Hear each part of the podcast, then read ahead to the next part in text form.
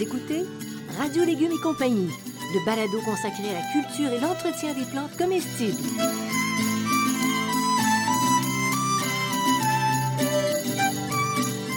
Laitue, Basilic, plantation, poivron, bleuets, pollinisation, haricots, arrosage, fraises, insectes ravageurs et maladies, concombres, fertilisation. Radio Légumes et compagnie, le balado qui vous dit tout pour cultiver et entretenir simplement les plantes comestibles de façon naturelle.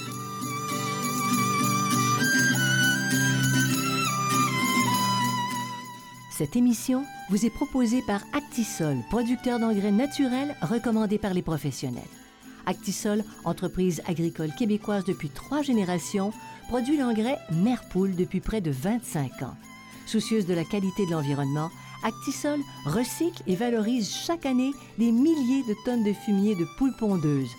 Cette production locale et peu énergivore permet la fabrication de produits naturels faciles à utiliser pour les jardiniers. Profitez de la simplicité d'application des produits Actisol et demandez-les dans votre jardinerie. Bonjour tout le monde, soyez les bienvenus à Radio Légumes et compagnie. Et que ferions-nous sans notre horticulteur préféré, Bertrand Dumont? Applaudissez! Non, pas trop, pas trop. Bonjour, Janine Ross, animatrice. C'est une émission spéciale aujourd'hui, Bertrand, oui, où oui. tu donnes de- un grand coup de pied dans des préjugés. Alors, on va Et tu essayer expliques tout ça à fond. Émission spéciale sur... tout ce que vous aimeriez savoir sur les tomates sans jamais, sans jamais oser le demander. Parce que OK? tu as l'impression de rien savoir quand tu poses une question sur une Les tomates. particularité de la tomate. Alors, pourquoi une édition spéciale? C'est moi qui vais poser la question en commençant. Tout simplement, c'est que la tomate est le légume fruit le plus cultivé, OK, dans les potagers partout. Et là, il y a de très nombreuses questions et il y a de tout aussi nombreuses réponses. Ah non! OK? Et notamment sur Internet où ça part dans tous les sens. OK? D'accord. Donc, on va Ah, ah. essayer aujourd'hui d'y voir un petit peu plus clair. Je vous annonce déjà que ce balado va être un petit peu plus long que d'habitude, mais Ça vous vaut la allez peine. trouver beaucoup, beaucoup, beaucoup d'informations sur les tomates. On, y- on est parti. Janine Roth, je vous écoute. Quelles sont vos questions? Bon, alors, re- regarde Bertrand. Oui. Si on cultive des tomates à Blanc-Sablon Oui, et si on cultive des tomates à Gatineau, oui. on se rend compte que le Québec est grand. Hein? Parce que le Québec est grand. Et effectivement, c'est pas du tout la même chose. C'est pas la même température. l'imbro- l'imbroglio commence avec un total manque de précision. OK? Mhm. Dans la culture des tomates. Mais, dans, la, dans les diffusions, dans les, c'est- c'est-à-dire dans toutes les brochures, les publications, c'est ça, manque de C'est précision. ça, manque de précision. Parce qu'on ne tient pas des, des comptes des besoins originels de la plante. Je vais revenir sur les origines de la plante, mais avant ça, on ne tient surtout pas compte des régionalismes. Donc, je vais vous donner un exemple entre Montréal, Québec et le Saguenay-Lac-Saint-Jean. OK? Durant l'été, entre Montréal et Québec, on a deux à trois semaines de différence de température. L'été est, est deux à trois semaines plus court à Québec qu'à Montréal. Et encore plus entre Montréal et Saguenay-Lac-Saint-Jean, bien sûr. Et encore plus si les réponses viennent d'Europe Si tu consultes des revues d'horticulture ou de ou des, jardinage ou- ou des sites européens. Ouais, Donc, ouais. On, on a des grosses différences. Comment est-ce qu'on établit le nombre, le- le- les besoins d'une plante? C'est une notion, le les, les degrés de jour de croissance. C'est l'accumulation de chaleur qui sert à estimer la durée du développement biologique d'un fruit. Bon, OK. Comment on peut simplifier ça encore? Le degré jour. Des degrés jour, donc c'est c'est la quantité de chaleur que ça va avoir besoin. OK? Donc, ça ne veut pas dire le nombre de jours de chaleur, mais le- la, la la quantité totale. Vous allez mieux comprendre. À Montréal, on a entre 3000 et 3200 degrés jour par année. OK? Qui est la quantité de La chaleur. quantité de chaleur. Donc, ça prend deux. OK. À Québec, c'est entre 2600 et 2800 degrés jour.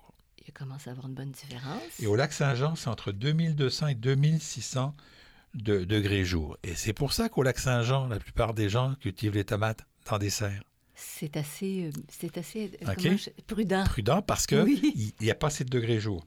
La différence entre Montréal et Saguenay, c'est 30 de degrés jour en moins. OK? Oui. Retenez, cette, retenez cette, cette information.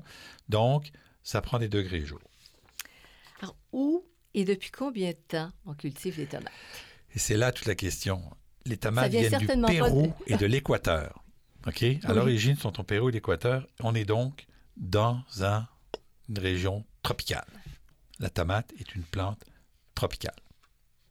Donc, ça lui prend beaucoup de degrés jour pour arriver. Donc, on est simplement heureux de cultiver ça au lac Saint-Jean Voilà. ou à Blanc-Sablon, sous serre. Je Parce vais vous que, donner un autre ouais. exemple, le maïs. Ben, le maïs, la limite du maïs, c'est à peu près c'est à peu près Québec, le bas du fleuve. là. Plus haut que ça, le maïs devient compliqué. On commence à avoir des variétés, mais ça devient un peu compliqué. Au-dessus du, Saguenay, là, le maïs pousse plus. Il n'y a, plus assez- y a plus assez de degrés jour pour le maïs. Donc, c'est vraiment... Sont cultivés d'environ, depuis environ 3000 ans par les Amérindiens d'Amérique du Sud. Et elles ne sont arrivées au Québec qu'au 18e siècle. Parce que, Parce qu'avant, elles étaient dans le sud et qu'elles n'étaient pas adaptées. On a des variétés qui se sont adaptées, qui sont potentiellement adaptées, mais il reste quand même que la plante a besoin de cette chaleur. mais tu dis ça adapté, puis la, la grande preuve, c'est que s'il y a des, des graines de tomates, on met ça au compost, Oui. au printemps suivant, des plants lèvent. Par- Oui. Parfois. Alors là, il faut faire attention entre une plante qui, une plante qui va germer et une plante qui va produire. D'accord, ça c'est sûr. OK? Parce qu'il y a des plantes qui vont, qui vont germer, mais qui vont jamais produire. Parce qu'il fait pas assez chaud, il n'y a pas assez de degrés jour pour amener le fruit à maturité. Mm, mm. Hein? Donc, ça, c'est, euh, assez. c'est- pour ça qu'il y y a des. Il y a des plantes qui, qui même. Bon, les rhododendrons, là, avec le changement climatique, c'est différent, mais il y a quelques années, le rhododendron, il poussait, mais les fleurs brûlaient parce qu'il faisait trop froid l'hiver. Là, les températures sont moins froides. Puis il y a des plantes qui vont pas aller jusqu'au bout de leur fructification parce qu'il fait trop, il fait pas assez chaud l'été. Là, tu sais. Oui, alors c'est ça. Donc, c'est pas parce que ça. La semence, en fait, elle, elle s'est adaptée, mais elle pourrait pas produire. C'est-à-dire qu'elle re- elle, elle- elle rencontre les conditions nécessaires à démarrer, Oui, mais elle ne sait pas en- quand elle démarre qu'elle ne pourra pas faire de fruits à la fin. qui fait trop froid Il n'y a, personne qui lui a dit ou elle l'a pas compris, mais ça, c'est un peu normal pour une semence. Alors, il y, a- il y a des températures minimales. Tu abordes un peu la question. Alors, Donc, on, on l'a dit tout à l'heure, c'est une plante des régions tropicales. Et il faut savoir que même si les variétés sont adaptées, 50% du bagage génétique d'origine. À peu près toutes les plantes ont gardé un minimum de 50 de leur bagage génétique. Donc- leur bagage génétique de plantes tropicales il est encore là, même dans les variétés adaptées. OK. Donc, c'est, On garde ça en Il y a mémoire. une adaptation, mais elle n'est pas totale. Et donc, la température minimale pour se développer, c'est 12 degrés. OK? En dessous de 12 degrés, elle va tendance à avoir arrêté. Et donc, mais, à l'opposé, trop chaud la nuit, il n'y a pas de pollinisation. Hein? La, la- la Quel plante va arrêter, les- Ouais. les- les- il va y avoir des problèmes de pollinisation. À quel, Donc- pa- quel phénomène? Qu'est-ce qui fait que ça- la pollinisation se fait pas la nuit? Euh, quand il fait trop chaud, Quand il fait Quand il trop chaud, c'est ça? arrête la pollinisation. Les, les, les, les, insectes pollinisateurs travaillent moins, puis ça bloque la pollinisation parce que la plante a trop chaud. La plante va bloquer ses stomates. Elle va se mettre en, elle va se mettre en repos, ce qu'on appelle, parce qu'elle n'est pas capable d'aller puiser à suffisamment d'eau pour pouvoir compenser les pertes d'eau dans la journée. OK. OK? C'est- un mécanisme très compliqué, les Mm, plantes, mm. hein, et c'est très, très équilibré. À quel moment on plante les tomates pour être certain là, de ne pas rater son coup? Alors, on plante les tomates. Ce qu'on va toujours vous dire, là, c'est la date de dernier gel, plus 10, euh, plus 10 jours avec au moins 10 degrés la nuit. OK? Euh, Il y a des années, comme une année comme cette année, où on a eu une belle série où on va avoir bien plus que 10 jours, et là, dans quelques, quelques jours plus tard, tout d'un coup, on a une baisse de quelques degrés. Il Oui. ne faut pas paniquer, c'est pas très grave. OK? Moi, je vais vous dire, la meilleure méthode, pour moi, c'est un sol à au moins 18 degrés Celsius pendant trois jours. Sol, en, en- en combien de pouces Le là, dans le sol? Environ à, je dirais, à 6-8 pouces du sol, C'est- c'est- c'est-à-dire à la hauteur des racines, là. OK? Le- le- si vous les enfoncez ou si vous les, cou- les couchez. Donc, à, entre, entre, entre 25, 30, entre 20 et 30 cm, mettons. Et pour ça, ça prend un thermomètre Uh-huh. à sol. Et moi, je n'utilise, je ne décide de planter mes tomates que quand la température du sol est de 18 degrés pendant trois jours. Et non la température extérieure. Extérieure, parce que c'est ça. différence. Là, il y a une année où est-ce que tout d'un coup, on a un froid, fait que là, euh, on va planter, on va planter tomates au mois de juillet, ça n'a plus de sens. Mais si le sol est déjà chaud, le sol va rester chaud, la plante va moins, va arrêter de pousser pendant un ou deux, deux ou deux nuits, un ou deux jours, mais elle va repartir après parce que le sol est suffisamment chaud. Il peut faire très chaud et le sol est encore très froid, puis ça, Mhm. Chaque sol a sa température. Donc, il peut, le sol peut être encore très froid, mais la température extérieure très chaude. Vous plantez vos tomates et là, ça va les arrêter, ça va arrêter la, la- la- l'affaire. Bon. Euh, Est-ce que c'est une bonne idée, Bertrand, de, de supprimer les feuilles du bas des tomates après? La, la- la plantation? Alors là, on rentre dans Après. la, après la plantation. Là, on rentre dans la petite controverse. Là, télé. parce que euh, moi, je vous dirais non, surtout en début de saison. Mais là, quand on lit ce que font les agriculteurs, ils vont vous dire oui qu'ils les enlèvent. Mhm. Mais eux ne font pas ce que nous, on peut faire, c'est-à-dire mettre un paillis. OK? Donc, pourquoi pas les enlever? C'est que les feuilles sont des usines de production, c'est la photosynthèse, et, elle- et donc elle va nous permettre de nourrir la plante. Si on enlève trop de feuilles, ben, la plante va avoir de la difficulté à partir. Et donc, la, me- la meilleure méthode pour préserver, parce que ce qui se passe, c'est qu'on dit, on dit ça pour empêcher que les, euh, les, les- les- les maladies se mettent dessus, C'est pour ça que les producteurs font ça. font ça. Mhm. Mais là, on met un paillis à ce moment-là. OK? Donc, paillis, c'est une matière organique comme de la paille en décomposition. Euh, ce qui n'est pas en décomposition, c'est pas du paillis. On reviendra un autre jour là-dessus. Donc, on met de la paille, on peut mettre toutes sortes de, choses. Là, je suis pas tellement plastique là, parce que moi, je suis plutôt bio. Donc, euh, on va mettre de la paille et cette paille-là va empêcher que la, terre qui est contaminée par euh, les, les maladies monte sur la feuille, touche la feuille et contamine la feuille. Et tu l'as vraiment vérifié. Ça, je peux le dire, dans le potager, ça fonctionne. Parce que j'avais des tomates à une certaine époque, il y avait presque plus de feuilles. Tellement Ouais. il y avait une maladie, puis là, c'est réglé. Ouais. Oui. Vous écoutez Radio Légumes et compagnie, le balado consacré à la culture et l'entretien des plantes comestibles.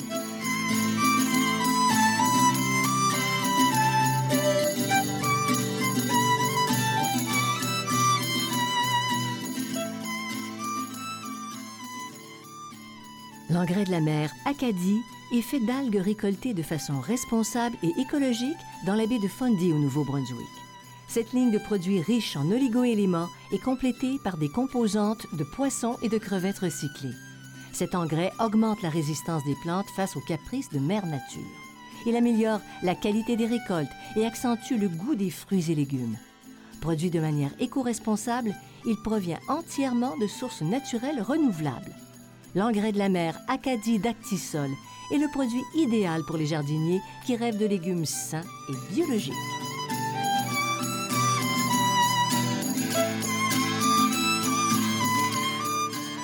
Vous écoutez Radio Légumes et compagnie, le balado consacré à la culture et l'entretien des plantes comestibles. On revient à nos tomates. Il y a deux écoles. Et là, et là, sortez vos crayons et vos oreilles ouvertes bien grandes parce que là, là, tu déboulonnes. Là, Bon. tu déboulonnes des mythes. Alors, Est-ce qu'il faut enlever ou non les tiges secondaires et non les gourmands? Ah, là, on commence par. euh, on commence, là, on va commencer par le début. Donc, il n'y a pas de réponse simple, OK? Vous allez voir que la réponse, elle est loin, loin d'être simple. Quand je vois sur Internet oui, non, là, excusez-moi, mais c'est pas un tout petit peu plus compliqué que ça. Des fois, c'est oui, d'autres fois, c'est non. Voilà. Bon. Et vous allez voir qu'il y a pas mal d'éléments à prendre en compte. D'abord, il n'y en a pas de gourmand sur, un- sur une tomate. Un gourmand, normalement, ça part du pied et puis ça vient euh, un peu euh, compétitionner la plante. Mais c'est à la, à la base, À la au niveau du sol. Ce qu'on a sur, un- sur une, une, une tomate, et c'est, et c'est tout à fait naturel, ok, c'est ce qu'on appelle une tige secondaire. Et c'est une tige secondaire naturelle. Mm. Si vous laissez un plant de tomate pousser dans la nature, il va faire ses tiges secondaires. Puis il produit ses tomates quand même. Quand même. C'est ça. Mais donc, c'est, mais donc c'est, c'est, c'est- ces tiges secondaires que on, on va décider de conserver ou d'enlever. OK. Alors, comment on décide? Justement, de les enlever ou pas? Et là, on se prépare. Attachez vos trucs parce que là, vous allez voir qu'il y a beaucoup, beaucoup de critères à prendre en compte avant de se dire que je le fais ou je le fais pas. Mais c'est pas si compliqué. C'est pas si compliqué, Ben mais-. Bon, d'abord, le type de croissance.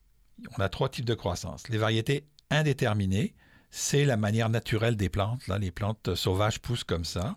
C'est une liane, finalement. hein. C'est pour ça que quand j'étais à Fleur Planté Jardin, tous les ans, j'avais quelqu'un qui m'envoyait une photo d'un- d'une tomate qui faisait 4 mètres de haut. là. Oui. Mais ça peut faire 40 mètres de haut, une tomate dans son état naturel. là. Ça peut être très, très, très, très Mm. long. C'est une croissance qu'on appelle une croissance continue. Donc, ça peut être 2 mètres, voire plus. Et donc, vous avez des grappes de fruits le long de la tige. Et c'est pour ça que les, les grappes de fruits sont le long de la tige. Et au fur et à mesure où ça monte, les feuilles tombent parce qu'il n'y en a plus besoin. Et donc, les- les- les, euh, il n'y a plus de fruits dans le bas, puis il y a du fruit dans le haut Ouais. de la tige. Ça, c'est à, retenir. Euh, donc, c'est, euh, ça se développe au fur et à mesure. Alors, le, OK. Et le type de croissance maintenant pour un autre, une autre variété, semi-indéterminée? Il y a les semi-indéterminés. Ça, c'est des nouvelles variétés naines. OK? Je vous dis tout de suite, on ne fait rien sur ces variétés naines-là. Elles sont déterminées au départ. Elles font deux, trois bou- bouquets. Puis tout d'un coup, il y a une tige qui sort qui fait d'autres bouquets. Donc, on n'y touche pas. Comme ça, on a plus de tomates. Mais c'est quelques variétés comme quelques variétés C'est nouvelles. nouveau, C'est ça. assez nouveau, là. Semi-indéterminé, Oui. je n'avais jamais entendu C'est ça. ça. Et maintenant, là, les déterminés. Les déterminés, ça n'a rien de tout de naturel. Ça a été découvert en 1914 dans un champ en Floride. OK? C'est un buisson en réalité, d'environ 45 à 1 mètre, 1 mètre, 1 mètre 20 de haut. Les fruits mûrissent presque tous en même temps sur une très courte période. Donc, c'est une- c'est un métabolisme totalement différent de la longue liane qui va pousser, pousser, pousser. Donc, c'est les trois types de croissance. Sens, Indéterminé, semi-indéterminé et déterminé. et on enlève, si on désire enlever des gourmands ou tiges secondaires, pour être plus précis, uniquement sur les variétés indéterminées, Celles qui croissent à l'infini. à l'infini. Parfait. Juste sur celle-là. OK? Ça, c'est clair? On y va. Bon, deuxième point. Les variétés. Ça dépend. Alors, on enlève ou non les tiges secondaires. Ça dépend de aussi la De- variété. Ta ça que variété. tu dis, hein? Oui. Certaines variétés ont peu de tiges secondaires. D'autres, beaucoup. OK. OK? Donc, ça peut, ça peut être un facteur. On fait aussi la grosseur des fruits. OK?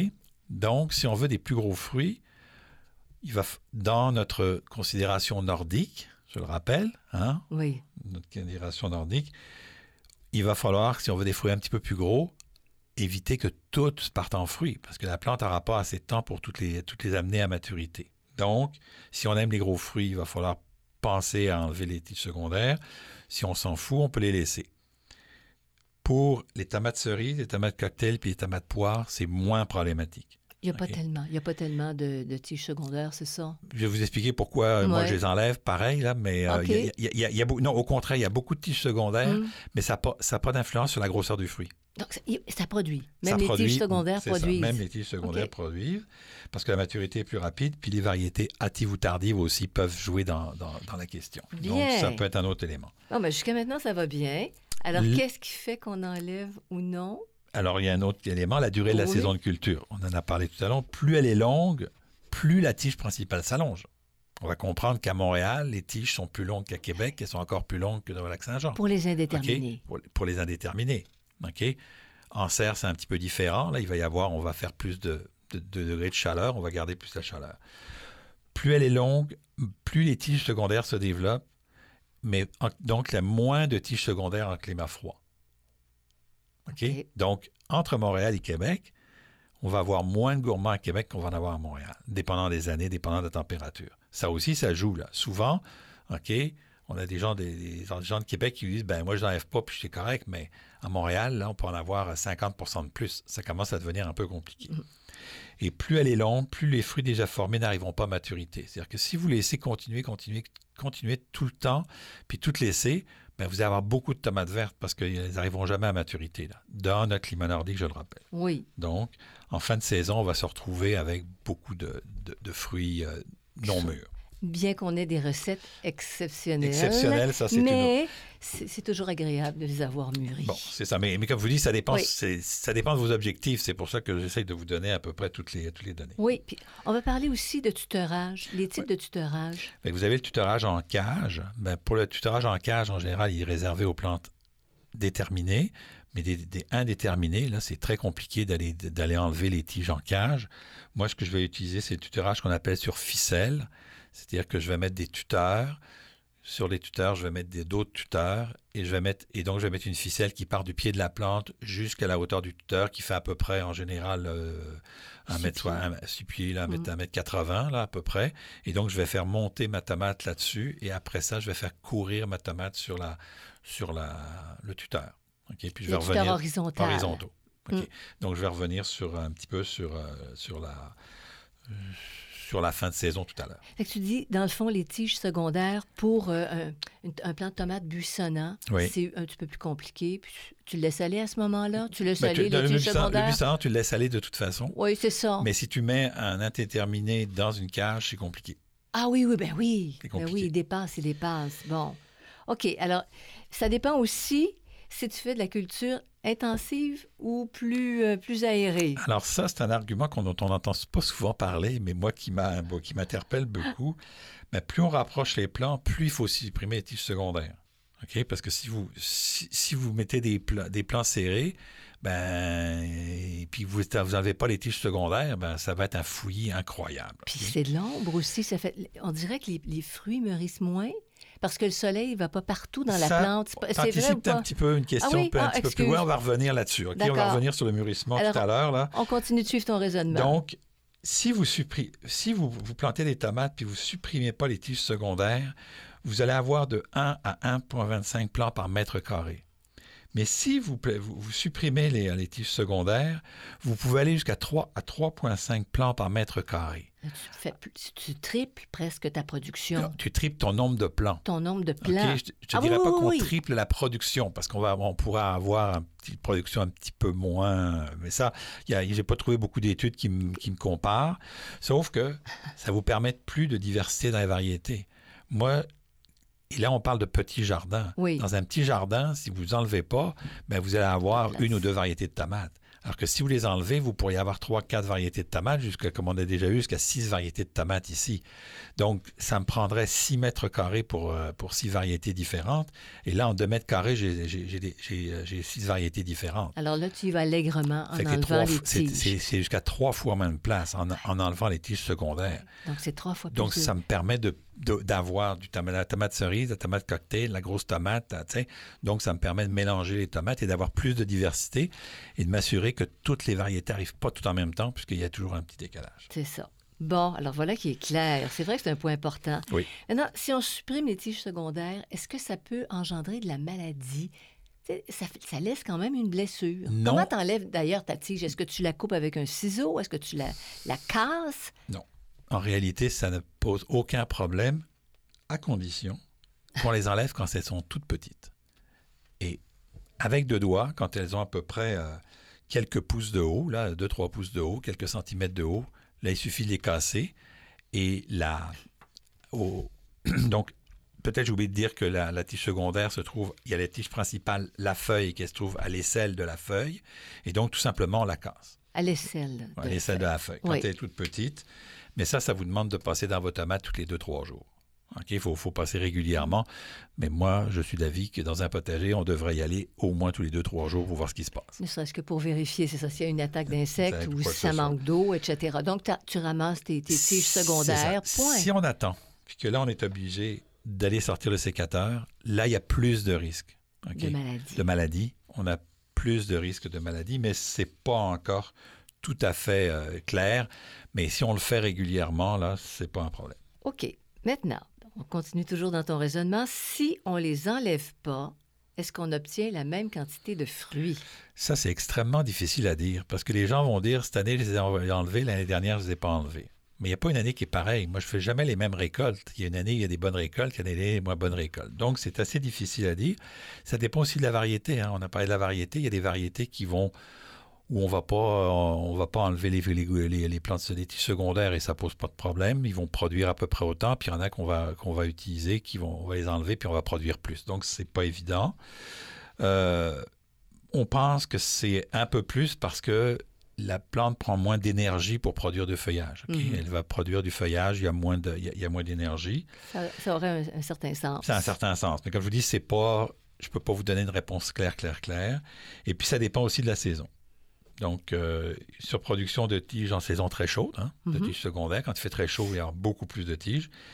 Et puis, euh, tous les fruits n'arrivent pas à maturité à la saison très froide, à la saison froide. Donc, l'énergie est perdue, à moins qu'on veuille faire des tomates vertes. Ouais. OK? C'est- Oui. Mais il reste quand même qu'à un moment donné, vous allez vous retrouver des tomates vertes qui sont tellement petites que vous n'allez même pas les utiliser, elles vont partir dans le compost. Donc, il faut trouver un équilibre là-dedans, là, qui est important. OK. Alors, est-ce qu'enlever les tiges secondaires, ça... ça... Bon, tiens. Ah non, mais ça, c'est pour les férus de statistiques, je pense. Non, c'est plus que. Oui, c'est pour les férus statistiques, mais c'est. Oui. Mais c'est, mais Ça prend-tu beaucoup de temps? je pense que le débat Ah oui. prend plus de temps que de les enlever. C'est bon. OK? C'est bon. Euh, si on le fait régulièrement, à toutes les deux à trois jours, et là, je suis extrêmement généreux. Ça prend deux à trois minutes par plan. Honnêtement, Ouf. je me suis dit, je me suis dit, moi, ça me prend moins d'une minute par plan, mais je vais être gentil avec Ah les oui, gens comme- qui sont peut-être pas férus puis qui Comme savent tu me pas. dis tout le temps. Tu sais, qui n'ont pas peut-être pas les habitudes. Donc, Ah, ouais. deux à trois minutes par plan. Donc, si on enlève au fur et à mesure, OK, on s'entend bien, si on enlève au fur et à mesure, pour 24 plans, c'est entre 48 et 72 minutes par année. Donc, environ une heure à une heure et quart. Tout ce débat pour nous faire croire que c'est quelque chose qui prend beaucoup de temps pour une heure à une heure et quart par année. OK? Excusez-moi, là, mais à votre vie, une heure et une heure et quart, vous vous en souviendrez pas le jour de vos noces, comme disait quelqu'un que je connais. Donc, euh, il faut par contre, à, con- à contrario, quand on enlève les, euh, les on ne les enlève pas, la cueillette est beaucoup plus difficile parce qu'on se retrouve avec un buisson. Et ça, on l'a, tu on l'a vécu Oui, ici. oui, oui, on a, avec un buisson et aller chercher les affaires dans le buisson. OK? Et alors là, on va rajouter une petite couche. OK?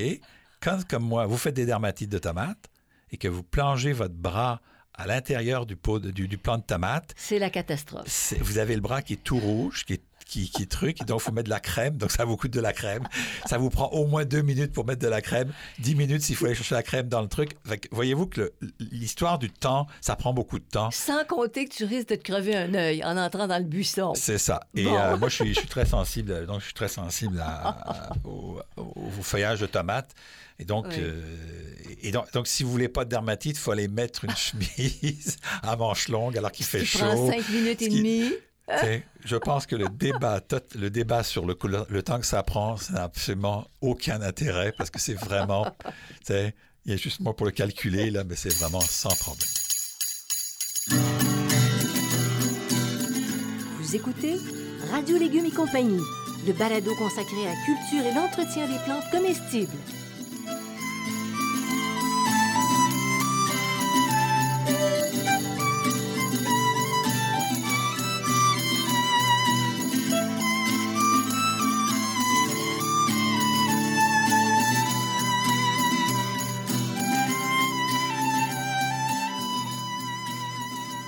Découvrez le dernier livre de Bertrand Dumont, Étonnante histoire de légumes et de fines herbes qui vous plonge au cœur de la formidable épopée de l'évolution des plantes comestibles. Ce livre tout à fait original est vendu en format papier en librairie ou sous forme numérique sur le web.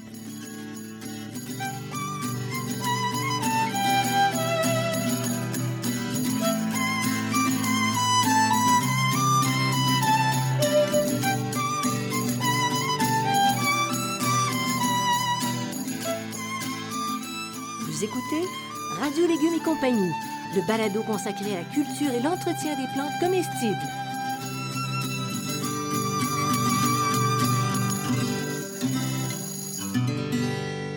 Bertrand. Oui.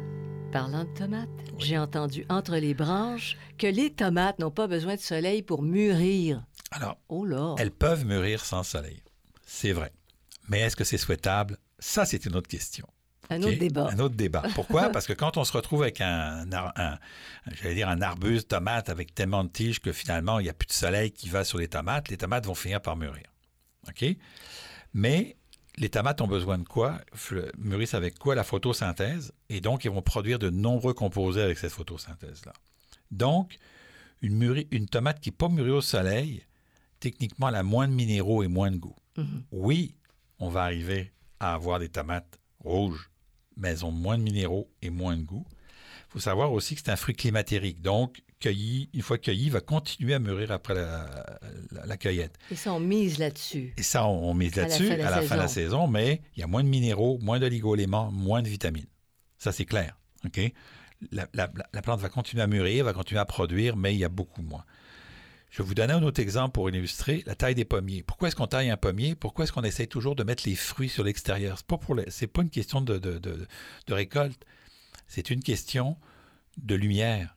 Le fruit, si vous prenez une pomme, ben le côté, le côté mûr, le côté ensoleillé est souvent, est souvent meilleur si vous, faites le- vous les coupez en deux Oui, que le côté qui a, qui a- qui reçu moins de soleil. chaleur et soleil. La chaleur, le soleil sont importants dans le processus de, de, de, la plante. Ce qui milite en faveur du retranchement des tiges secondaires, en quelque sorte. En quelque sorte. Je, je, laisse un peu, je laisse un peu euh, mon jupon dépasser, comme dit l'autre, mais bon. Euh, non, mais j'essaie de donner toutes les, euh, toutes les informations possibles en étant le plus impartial possible. Oui, oui, possible, oui. j'ai bien dit.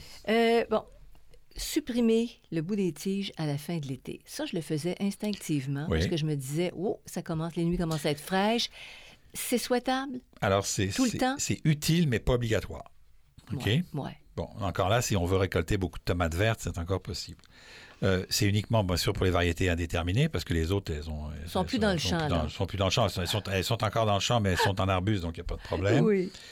Donc, la pousse va continuer tant qu'il y a la température et les fruits n'arriveront jamais à maturité parce qu'on n'aura pas nos degrés jour, on n'aura pas notre température suffisante pour y arriver. Donc, c'est une énergie inutile dirigée vers des fruits déjà formés. Comme je vous dis, si vous aimez récolter des fruits, des fruits euh, pas mûrs, c'est une chose, mais euh, c'est autre chose. Et aussi, le problème qu'on a avec les indéterminés, c'est qu'avec les indéterminés, elles finissent par pousser, puis elles finissent par prendre des longueurs, puis il faut, arriver à les tutorer. Là. des fois, elles cassent. Des fois, elles cassent, puis des, systèmes de tuteurs. Hum, compliqué. Fait que moi, je trouve ça compliqué. Oui. Bon, alors, à la fin de la saison, Hein, quand il fait pas mal plus froid, là, quand les premiers gels arrivent, euh, les faire mûrir les tomates, tu disais, à la lumière, à la noirceur, il y en a qui mettaient leurs tomates euh, de fin d'été dans, de la, dans des journaux. Oui. Tu sais, à l'époque. Oui. Alors, il y a deux techniques donc qui sont valables. Tu nous en parles? Il y a les deux techniques. Il y a le, on dit que le, le, mûrissement est plus rapide à la lumière et est plus lent à la noirceur. OK? Donc, ce sont les deux. Parce que là, on entend dire que sur Internet, on, on voit écrit que comment ça se fait que ma grand-mère mettait ses tomates sur le bord de la fenêtre puis qu'elle récoltait ses tomates. OK? Puis que les mhm. gens disent, ben non, il faut les mettre dans des sacs de, papier et ainsi de suite. Les deux techniques sont bonnes. C'est-à-dire que dans les sacs de papier, vous allez ralentir le processus. OK? Sur la fenêtre, elles vont, elles vont arriver beaucoup plus vite. Il faut se rappeler que dans le temps, il n'y avait pas les systèmes de, conservation qu'on avait. OK? Donc, on voulait peut-être pas garder des tomates qui, normalement, une tomate, quand elle est mûre, va pourrir au bout de quatre jours. Hein, il y a juste les 21 jours là, qui... qui, qui ah, les tomates en plastique, les tomates en plastique, 21 jours qui ne vont, pas, vont pas pourrir. Donc, sauf que l'influence sur la valeur nutritive n'est pas très claire. Ça, on n'a pas trop de recherches. Par contre, on sait que sur l'influence sur le goût, les plantes qui vont à la lumière sont plus goûteuses. OK? On a mm-hmm. tendance à être plus goûteuses. Donc, les deux techniques, on peut les utiliser pour étaler l'utilisation. C'est-à-dire qu'en prenant les tomates qui sont déjà un petit peu mûres, puis en les mettant à la lumière à la fin de la saison, on va tout de suite avoir des tomates. Puis les tomates qui sont moins mûres, qu'on va mettre euh, à la noirceur, à ce moment-là. Puis on les, pourquoi est-ce qu'on les met dans un sac? Parce qu'il va y avoir de l'éthylène qui va se dégager, puis l'éthylène favorise à ce moment-là le mûrissement. Puis ça garde aussi un petit, une petite humidité, une petite qui, humidité. Est, nécessaire. Mais c'est ça, si vous avez beaucoup de tomates, puis vous voulez, parce que je, connais quelqu'un qui, qui, dit, ben moi je mange des tomates jusqu'au mois de mars, là. Oui. Mais si vous les mettez à la lumière, c'est sûr que vous n'aurez pas jusqu'au mois de mars, parce qu'ils vont aller trop vite. Donc tu y vas de façon séquentielle. Tu en laisses en sac, tu les sors au fur et à mesure pour les faire rougir à la lumière. Rougir à la lumière. Ben, la ah. lumière, euh, c'est sur du soleil. Du soleil sur le bord de la fenêtre. Le plus possible. Oui, c'est une très bonne suggestion, Bertrand. c'est les deux. Moi, je pense qu'il n'y a pas une ou deux, c'est les deux. Oui, en sac ou sur le bord de la fenêtre. C'est ça. Pour la, vraie lumière. Alors, en conclusion, en conclusion, qu'est-ce qu'on fait des gourmands? Mais c'est donc ces tiges secondaires. Ben, en réalité, je vais vous dire, à chaque, à chaque jardinier de choisir sa propre méthode. OK? Si vous avez un grand potager puis que vous avez de la place puis que vous ne voulez pas les enlever parce que vous n'avez pas une heure à consacrer à ça, ben vous les enlevez pas. OK? Euh, si vous n'avez pas beaucoup de place puis vous voulez cultiver plus, ben c'est peut-être une bonne, une bonne idée. Moi, ce que je vais vous dire, puis c'est ce que je répète depuis, euh, depuis des années, la bonne méthode, c'est celle qui fonctionne dans votre potager. OK? Mais dites-vous une chose, ce qui fonctionne dans votre potager ne fonctionne pas forcément dans le potager du voisin. Chaque condition d'un potager est différente. Donc, venez pas me dire sur Internet, c'est ça qu'il faut faire. Moi, je fais comme ça, puis ça marche. Ça, j'aime ça quand, on dit ça, mais il faut faire comme ça, puis on doit faire comme ça, puis on doit toujours faire comme ça. Ça ne veut rien dire parce que, ce que moi, la manière dont je fonctionne dans mon potager, la manière dont mon potager est organisé avec le soleil, va être très différent de mon voisin qui travaille d'une manière différente. Donc, est-ce qu'il faut ou pas enlever ces fameux tiges secondaires, ben, ça dépend des objectifs que vous avez, ça dépend de l'endroit où vous êtes, ça dépend de la région où vous êtes, ça dépend des conditions dans lesquelles vous êtes. Puis dans chaque région, il y a des sous-régions qui sont plus chaudes, plus froides. Il y a des sols qui sont plus chauds, plus froids, des conditions. Donc, Puis on n'a même pas parlé des gens qui cultivent en serre les tomates. Non, je ne suis pas rentré là-dedans parce que c'est c'est plus. De toute façon, les gens, qui, les gens qui cultivent en serre les tomates, habituellement, ils enlèvent les tiges secondaires parce qu'ils ne peuvent pas se retrouver avec des tomates énormes qui, qui, prennent une place parce qu'ils ont leur serre et c'est quand même pas des serres de production. Là. Donc, ils ont tendance à les enlever pour un peu contrôler la grosseur de la plante. Et comme souvent, quand ils sont en serre, ils sont dans la région éloignée, ben, s'il y a trop de tomates, elles n'arrivent jamais à maturité. Donc, euh, ils savent un petit peu comment faire. Quel sujet intéressant. Émission spéciale qui valait la peine, je pense. En tout cas, on verra bien par les réactions. Alors, je vous invite à nous suivre. Vous allez sur la page radiolégumes.com. Vous pouvez vous inscrire à l'infolettre pour rester informé des nouvelles parutions. On a notre banque de balado qui commence à être assez impressionnante. Merci à Actisol, notre, euh, notre commanditaire, à Xavier Gervais-Dumont pour la musique et à son frère Charles pour le support technique. Bertrand Dumont, merci pour les informations. On salue tout le monde. Portez-vous bien. Merci, à la prochaine.